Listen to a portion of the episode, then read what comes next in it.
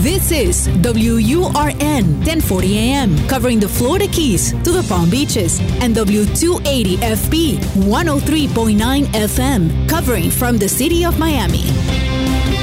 Un idioma, todos los acentos, una sola señal, una emisora de actualidad Media Group. Te escucho con Julio Bebione.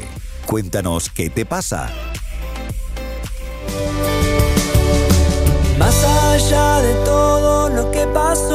Hola a todos, bienvenidos a este nuevo encuentro aquí en Te Escucho. Este es el episodio número 86 de esta excusa que nos ponemos de media hora cada semana para dedicarnos a detenernos y a revisar a través de nuestras propias historias, en el caso que la compartan o a través de historias de los demás, lo que nos está pasando y cómo lo estamos viviendo.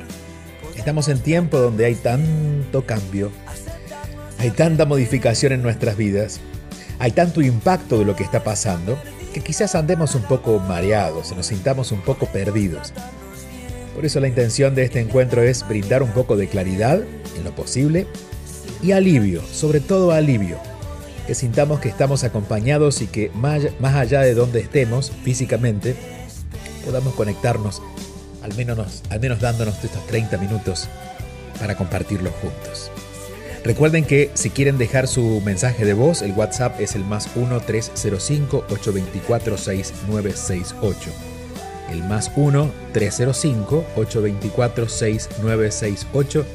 Y con un mensaje de voz pueden contarnos en qué andan, qué sucede, porque aquí estoy y los escucho.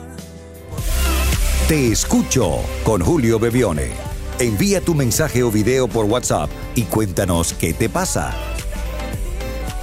Hola Julio, de antemano, gracias por tu luz, gracias por tu grandeza, gracias infinita, porque me muero por, por algún día llegar a, ese nivel que, que, tienes espiritual tan mágico y tan lleno de luz y amor. Julio, em, yo me voy a ir.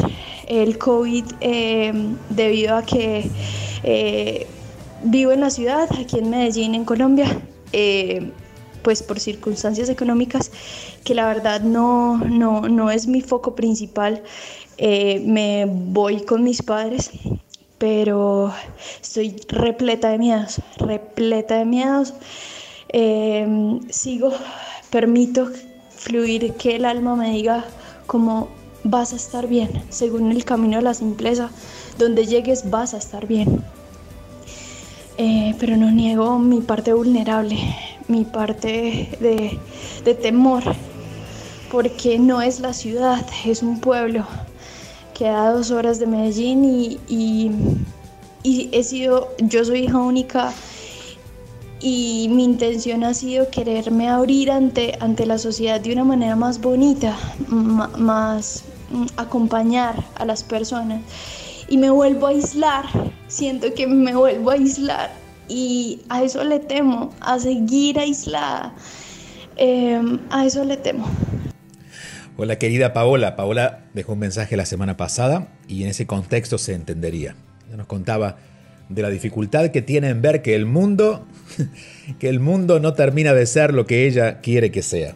Y de que en lugar de aportar, muchas veces esto le enoja. Entonces estaba, se sentía como en un, en un pasillo sin salida. Su novedad es que esta vez tiene que ir al lugar donde muchas veces, cuando tenemos heridas, más tememos, que son los lugares que nos recuerdan nuestro pasado. Querida Paola, que estás en Medellín y seguramente ya debes estar en el pueblo donde viven tus padres. Eh, hay una herramienta y voy a poner esa palabra que no suelo usar mucho, pero que quiero que la pienses desde ese lugar. Las herramientas nos ayudan a armar, a desarmar, nos ayudan a construir, a destruir. Las herramientas son aquellas, aquellos elementos que nos sirven para algo. Eh, y tú necesitas una herramienta porque en este momento tu mano no alcanza. Es como si yo quisiera apretar un tornillo, mi mano no alcanza. Tengo que buscar un destornillador, una herramienta. Reconocer que en este momento tú estás en, y voy a abrir comillas, incapacidad de poder estar en paz, ya es un gran paso. ¿Por qué? Porque si no, si no recurrimos a una herramienta, terminamos condenados nosotros mismos, porque quisiéramos hacer algo que no podemos hacer.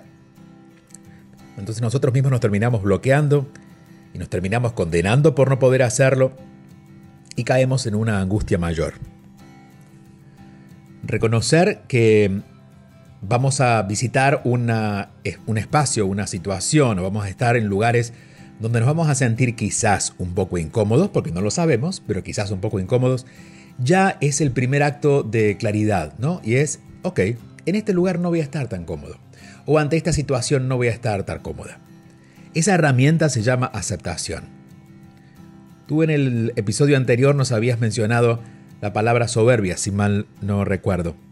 Eh, la soberbia de a veces querer que los demás, que esto lo notabas en ti, ¿no? Querer que los demás alcancen una forma de ver el mundo que tú ya has descubierto. Y sí, eh, para, para nuestra personalidad es una característica de soberbia, pero realmente tú no eres soberbia. En realidad la soberbia, y esto lo diría en general, las personas más soberbias son las que más miedo tienen.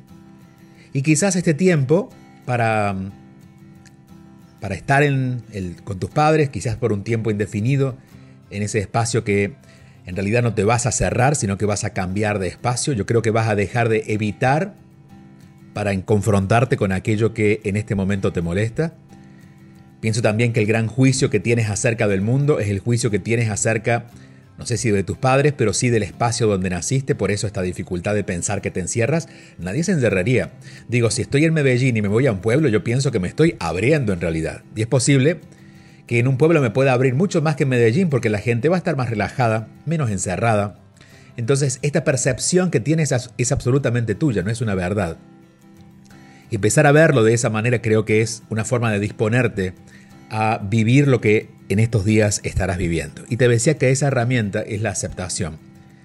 La aceptación es dejar de discutir o de pelearte con la realidad. Cuando no aceptamos es porque estamos queriendo imponer nuestra razón.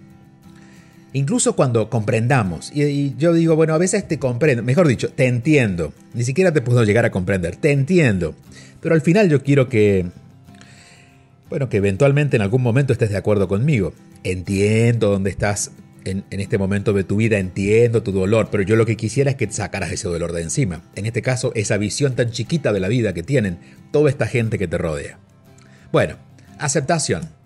Aceptación significa que cada vez que haya alguna dificultad, en vez de ir a pelear con esa realidad o con esa persona, y pongo pelear también entre comillas, en discutir o en enfrentar o en resistir o en pensar que debería ser diferente, lo que vas a hacer es volver a ti, literalmente, volver la atención a ti y preguntarte, Paola, ¿qué te pasa?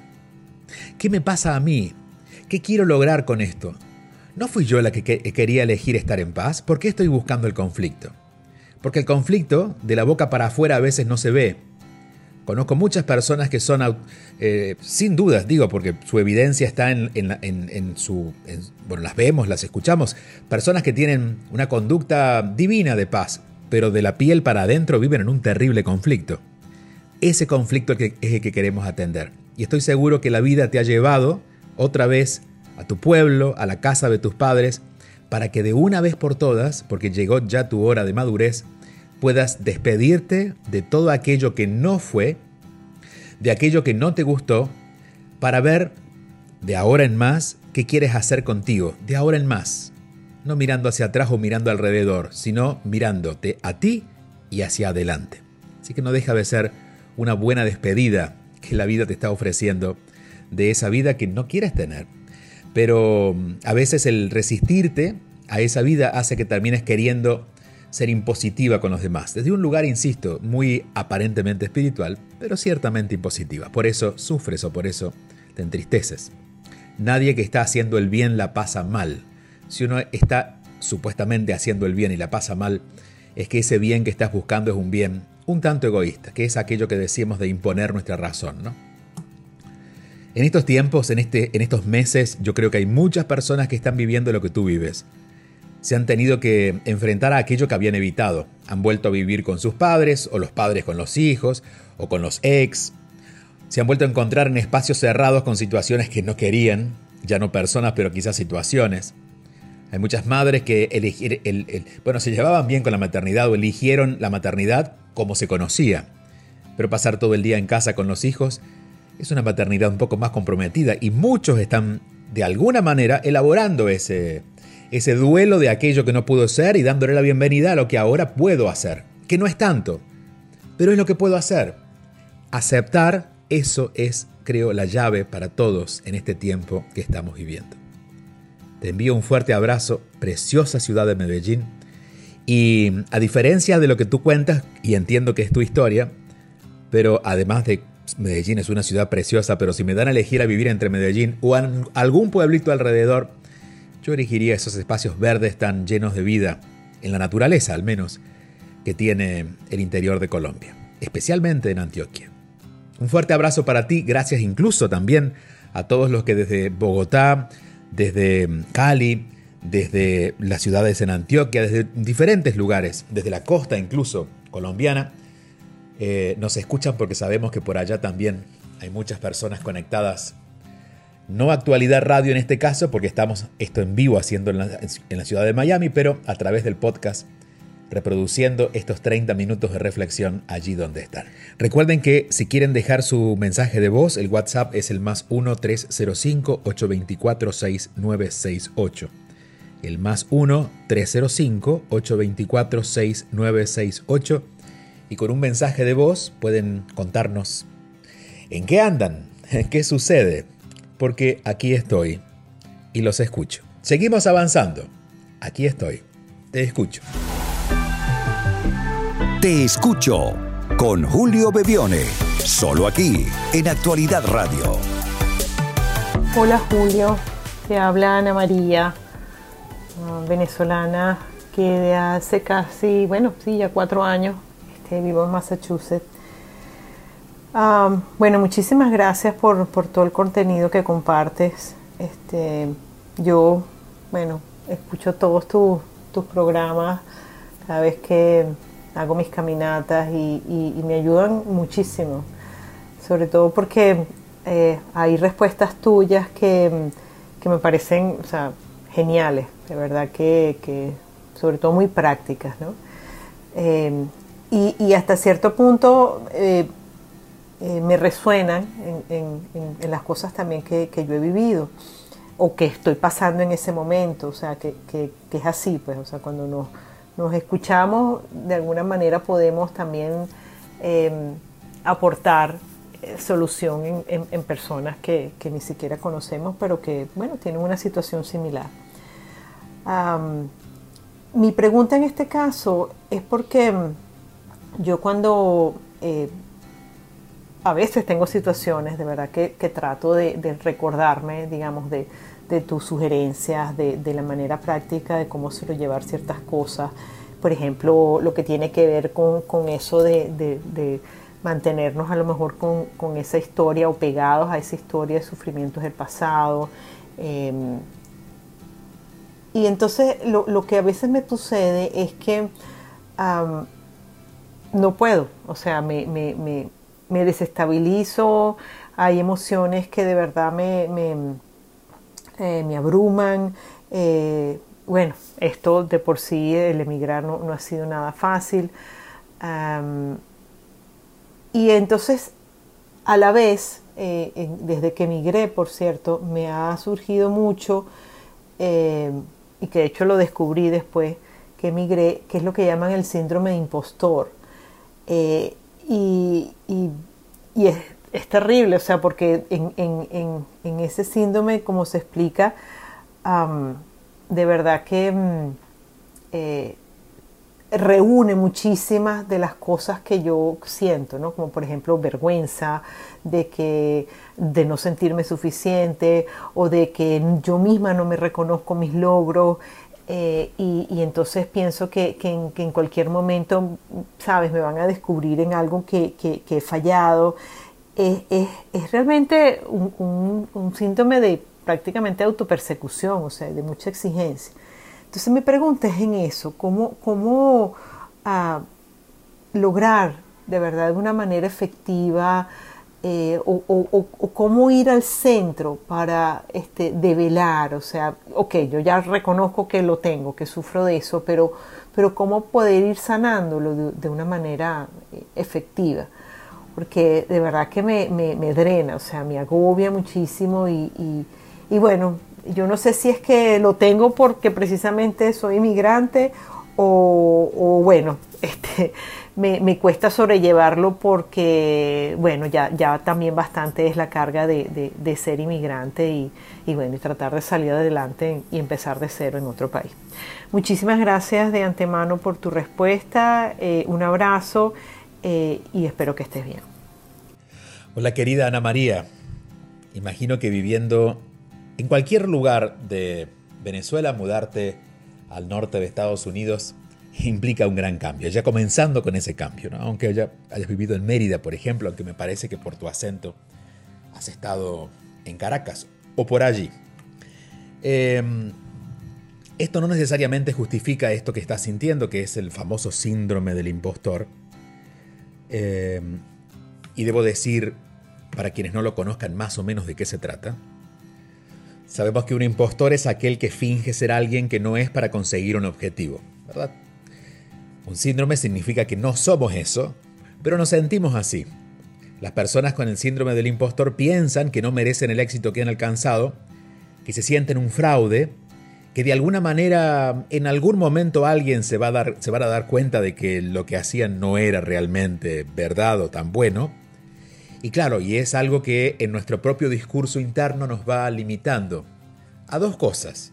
Primero, a seguir avanzando en nuestra vida con bueno, con éxito, con, con logro, con verdaderos logros, sin mayor esfuerzo, sin escondernos. Y la otra, que mucho tiene que ver con la solución que te voy a plantear, nos aleja del disfrute.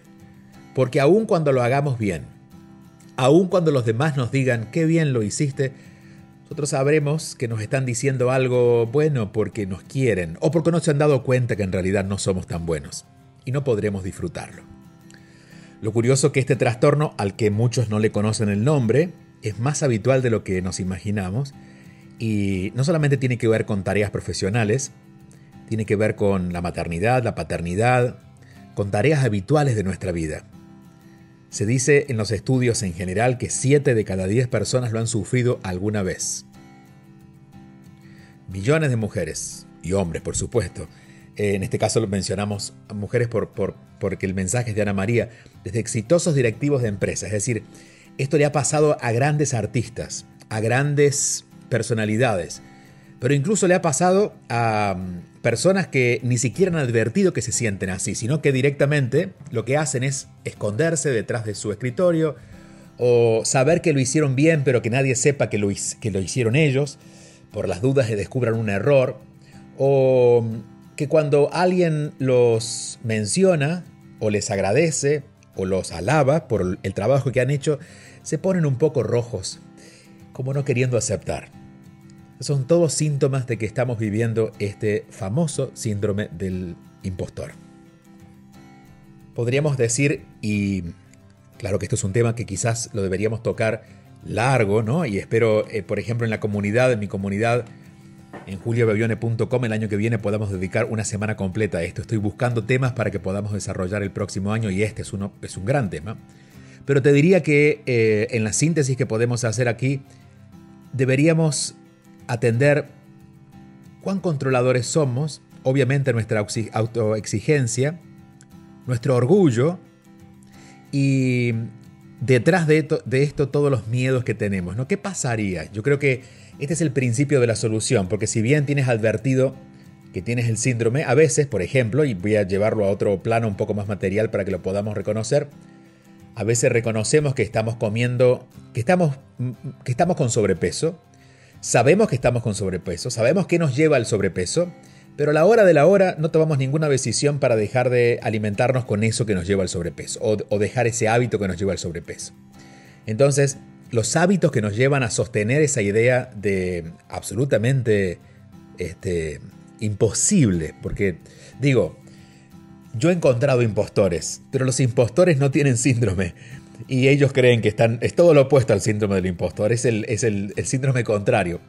Pero me he, encontrado, me he encontrado a mí en algunos momentos de mi vida y he encontrado con muchas personas que por sentir que. Bueno, que es demasiado bueno, que lo que me están pidiendo Lo puedo lograr, pero ¿quién soy yo para, para mostrarme así? ¿O será que lo puedo completar? Cuando yo sé que lo puedo completar, pero ¿será que lo puedo completar? ¿Será que lo puedo hacer bien?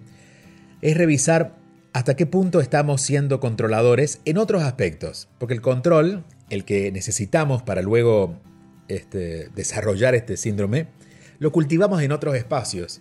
Revisar, por ejemplo, cuán controladores somos con otras personas, revisar cuán controladores somos con las cosas que nos pasan en nuestro día a día. Revisar, siempre que haya control, haya interés de control, un control excesivo, que es el que, del que estamos hablando, va a haber estrés. O cuando sintamos algún tipo de estrés o discordia dentro de nosotros, detengámonos para ver qué es lo que estamos intentando controlar y empecemos a ir soltando eso de a poquito. Eso va a ir quitando también fuerza en esta autoexigencia. La, autoexigencia eh, se nota o aparece cuando nos comparamos con otros, cuando en la comparación con otros siempre elegimos maltratarnos a nosotros, cuando en la comparación del otro celebramos exageradamente que somos mejor que el otro, lo que diríamos cierto orgullo o soberbia, porque desde ese lugar nos queremos sentir más seguros por las dudas alguna vez nos equivoquemos, podamos decir, no, pero yo alguna vez lo hice bien. Bueno, exigencia y control serían las dos puertitas por donde se meta esta energía de, del, del famoso impostor. El famoso impostor. Entonces, revisemos primero eso. En, lo cotidiano, insisto, no vayamos a grandes trabajos, en lo cotidiano. ¿Dónde está el control? ¿Dónde está la exigencia? Digamos que el control o el control excesivo va a aparecer cuando mi cuerpo me, me lo refleje en forma de estrés y la exigencia, la exigencia mal manejada o la sobreexigencia va a aparecer cada vez que haya frustración. Entonces, cada vez que me estrese por algo, cada vez que me frustre por algo, voy a preguntarme, ¿qué estoy intentando controlar? O, ¿en qué me estoy criticando tanto? ¿Cuál es mi sobreexigencia? A veces es una sobreexigencia que no solamente la tenemos con nosotros y ya cuando la tenemos por tiempo empezamos a tenerla con los demás. Y nos volvemos un poco insoportables para nuestro entorno, porque le pedimos que las cosas sean... Y puede que no se lo digamos, pero puede que Mm, haya una crítica tan fuerte hacia cómo nosotros hacen las cosas que vivamos frustrados. Y decimos, en este mundo no se puede vivir. En esta oficina no se puede trabajar. Este, con esta gente no se puede lidiar. Cuando en realidad está basado en esta sobreexigencia, que es la que sostiene, que es una de las patas que sostiene el síndrome del impostor. Eso como para tener en el trabajo cotidiano. Pero te diré, y esta sí ha sido mi experiencia personal, que el, a ver, el, logro que busca este síndrome es valorarte por los logros. Eh, es que lo que hagas salga bien. Claro, el salga bien es indefinido, porque nunca sabemos qué es bien, pero siempre va a ser algo que no podemos hacer. Aun cuando salga muy bien, no salió tan bien como esperábamos. Entonces vamos a dejar de enfocarnos en los logros. Esta es una práctica incluso oriental, muy simple, pero muy valiosa. Y es empezar dos cosas empezar a disfrutar lo que estás haciendo.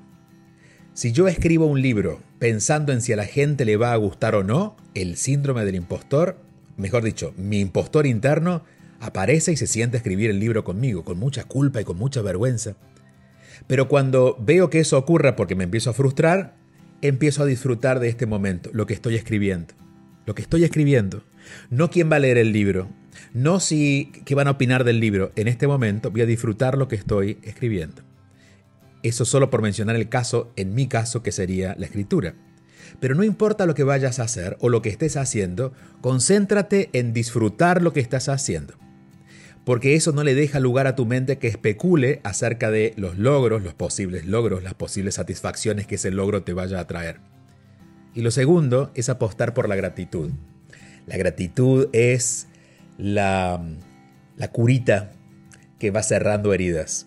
Porque cuando puedo agradecer, todo lo que se mueve en mi cuerpo y en mi mente es tan, es tan elevado que de esa manera de a poquito voy cerrando esas heridas que van permitiendo crear estos famosos impostores internos. Entonces yo agradezco.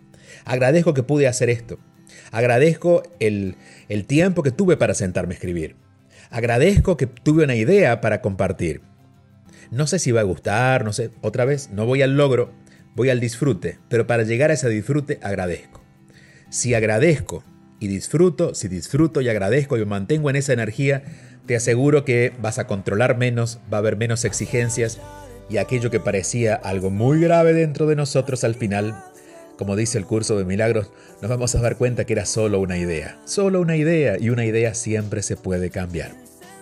Bueno, ya que estás en el norte de, Estados Unidos y muy cerca de hecho del norte de Nueva York, del norte del estado de Nueva York, te cuento que allá estaré en el mes de noviembre. Es el único evento confirmado para este año. Son cuatro días de retiro en un, amplio espacio. Tú que vives por allá arriba sabrás de qué hablo, ¿no? Espacios con, bueno, con un río, con mucho bosque. Y allí nos vamos a encontrar en el comienzo del invierno o en el final del otoño, en la primera semana de noviembre, para nuestro Espiritual Bootcamp. Si alguien está interesado, solo deben entrar a juliobevione.com y allí van a tener la información, juliobevione.com. Y también, ya que mencionas que te gusta escucharme caminando, recordar que tendremos en junio del próximo año el Camino de Santiago. Ya está confirmado esta fecha y haremos en, en durante el mes de junio, durante 10 días del mes de junio, las fechas están también en juliobevione.com. El Camino de Santiago, para esto es muy importante que se anoten este año. Lo interesante de este camino es que el año que viene será el año jacobeo, por lo tanto incluiremos una experiencia más de, bueno, de recibir otro regalo más de este camino, ¿no? Así que por allá los esperamos. Todo esto, como siempre, lo pueden encontrar en juliobebione.com, en mis redes sociales, arroba bebione en Instagram o como Julio Bebione en Facebook y en Twitter. Nos tenemos que ir por hoy pero volveremos la próxima semana. Recuerden el número de teléfono para dejar su mensaje de voz al WhatsApp, es el más 1-305-824-6968. En Actualidad Radio y en todos los sistemas de podcast donde ustedes pueden compartir con nosotros en este espacio, nos encontraremos en 7 días. Hasta pronto.